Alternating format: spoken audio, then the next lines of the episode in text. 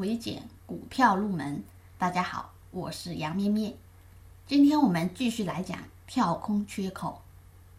我们已经知道，缺口的出现往往伴随着向某一个方向的较强的动力。如果是向上的跳空，那么就表明看多的力量非常强大；如果是下跌，那么就表明空方的力量现在比较强大。缺口的高度。代表运动的强弱。什么是缺口的高度呢？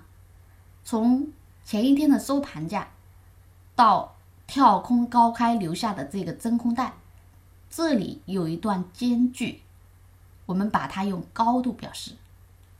高度越高，缺口越高，表明这种动能越强；缺口越低，高度越低，表明动能越弱。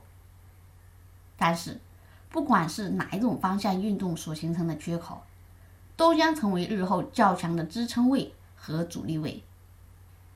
这种支撑和阻力位是强还是弱？要怎么判断呢？我们知道，在实际当中，有一些跳空缺口它是方向向上的。按道理来说，跳空缺口出现方向向上，股价一般都是大涨。因为多方很强，对吧？但是有的股票却并没有出现向上跳空缺口后持续大涨，而是很快开始杀跌。同样的，有一些个股它是出现向下的跳空缺口。按照道理来讲，向下跳空一般是空方比较强大，那么应该是连续下跌。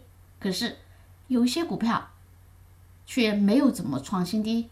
很快就开始反弹了，开始上涨了，这又是为什么呢？这就和今天讲的跳空缺口的类型有关系。跳空缺口有四种类型，分别是普通缺口、突破缺口、持续性缺口和枯竭性缺口。这四个缺口，我们看到。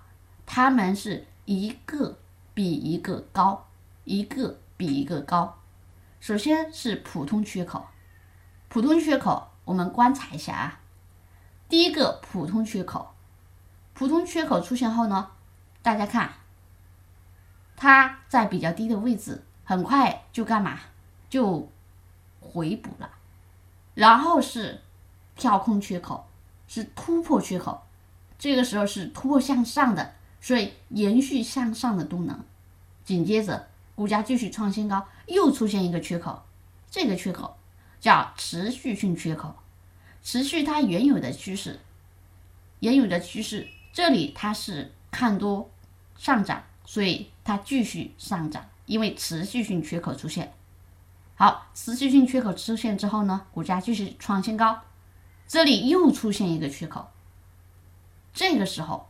出现之后，很快股价冲高回落，因为这里出现了枯竭性缺口。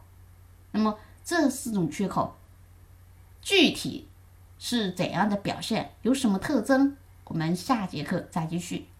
今天先分享到这里，更多股票知识可以查看文字稿或者留言。